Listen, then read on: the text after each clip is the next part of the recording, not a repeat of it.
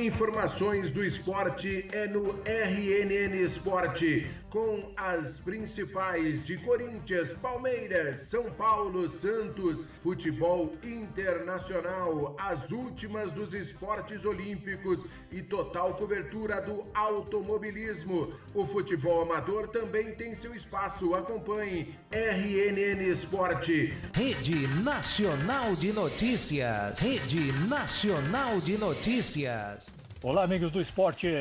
Foi realizado nesse final de semana no Autódromo Internacional de Curitiba o Império Endurance Brasil. Com uma prova de 4 horas de duração, 32 carros no grid, como McLaren, Porsche, Mercedes, Ferrari, entre outros, a pole foi da equipe dos pilotos Renan Guerra, Emílio Padron e Marcelo Viana. Muitas equipes optaram pelo acerto mais conservador, pensando na probabilidade de chuvas no final da prova. Foi uma largada limpa e no final da reta, numa linha de quatro, uma bela disputa entre Guerra, Aldis, Figueroa e Negrão. A prova teve uma disputa muito acirrada, equilibrada e desgastante. Alguns acidentes ocorreram durante a prova, mas felizmente apenas danos materiais. No sprint final, faltando 50 minutos para o final da prova, indícios de chuva chegaram no autódromo em alguns pontos da pista, o que obrigou a entrada do safety car. Na relargada, uma bela disputa entre Origi, Kodair, Negrão e Kaká. Dez voltas depois, outra entrada do safety car na batida de Gustavo Bandeira. Na relargada, Origi, Romero, Kodair e Maurício. Com mais de três horas de provas e carros bastante desgastados, outra batida na reta. O P3 do piloto CBE bateu na reta no estouro do pneu. O safety car foi acionado. Na relargada, Origem Padrão Kodair e Kaká. E depois de quatro horas de prova, a consagração. Vitória da dupla Vicente Urige e Gustavo Quirila, numa chegada de 22 carros no final da corrida. Na P2, vitória do MCR de Fernando Poeta e Cláudio Ritchie. Na P3, Gustavo Simon, Rafael Simon e Marcelo de Tripa.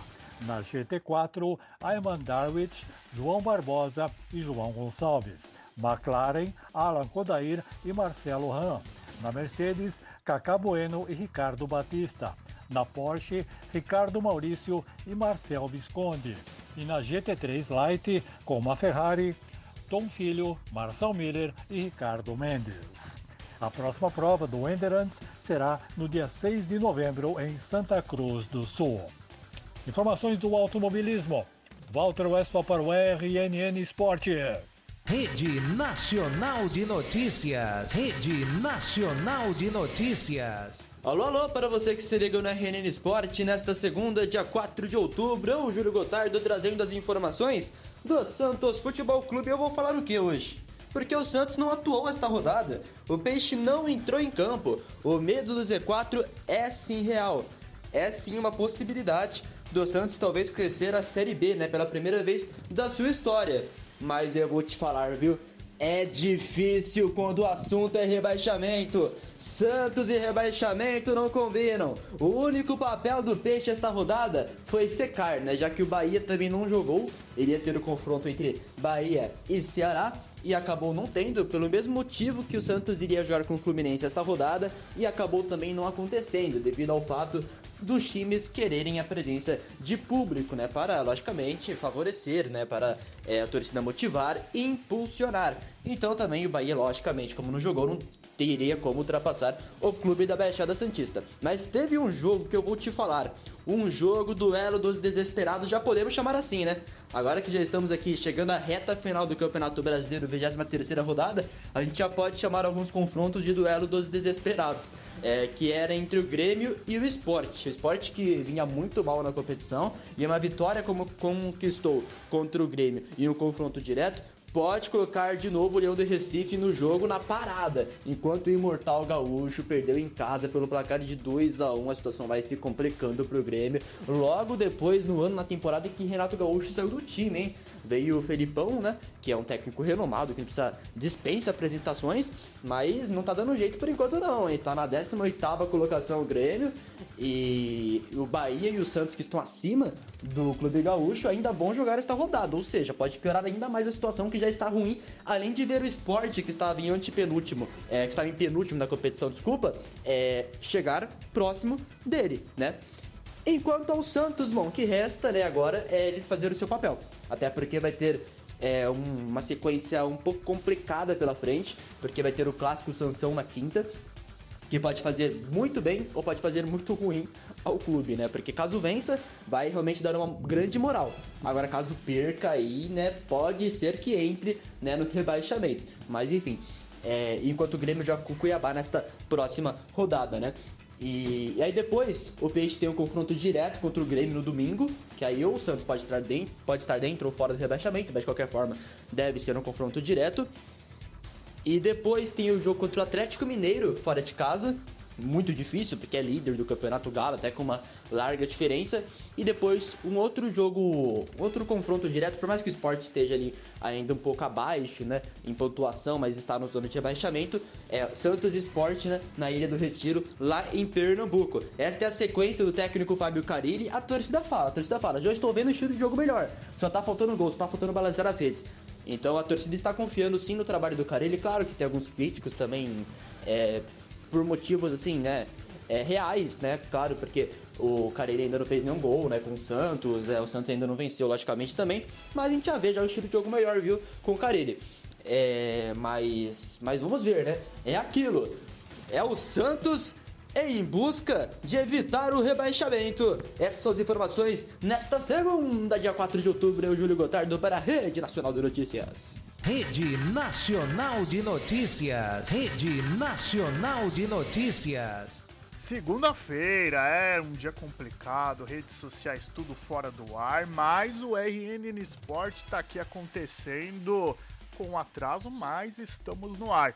Chego com as informações do Palmeiras, o Alviverde que tropeçou mais uma vez no Campeonato Brasileiro, empatou contra o Juventude, placar de 1 a 1, jogo disputado no domingo no Allianz Parque, que teve transmissão da RNN. Guilherme Castilho de falta marcou para o Ju, enquanto o Alviverde Paulista igualou o marcador com o volante Danilo. Mas já falando do meio de semana, quando a equipe do técnico Abel Ferreira enfrenta o América Mineiro, um assunto que ganhou muita força nos bastidores é se Abel vai ficar no Palmeiras ou não. O treinador português demonstra em suas entrevistas cada vez mais impaciência com os jornalistas e também com as críticas que vem recebendo. Isso aumenta os rumores de uma possível saída no final da temporada. Mas o empresário dele, Hugo Cajuda, garante que ele vai ficar no clube, inclusive pensa até em renovar contrato. Em entrevista ao site GE, o agente diz que Abel não pensa em sair do clube, tem contrato até o fim de 2022, está muito comprometido com seus jogadores e com Palmeiras. Não existe atualmente contato com nenhum clube e muito menos para dezembro, garantiu Hugo Cajuda. De acordo com o empresário, o treinador já recusou seis ofertas desde que chegou ao Verdão, incluindo uma na semana passada. Entre as que se tornaram públicas estão uma do Al Rayyan do Catar e outra do Fenerbahçe da Turquia. Abel Ferreira está no Palmeiras desde novembro de 2020 e está perto de encerrar uma marca negativa na história recente do time. A última vez que um treinador iniciou e terminou a temporada no comando Alviverde foi em 2013, com Gilson Klein ainda lá na Série B. Desde então, o clube conviveu com a rotina de trocar de comando pelo menos uma vez durante o ano. Então essas são as novidades do Palmeiras aqui no RNN Esporte comigo, Márcio Donizete.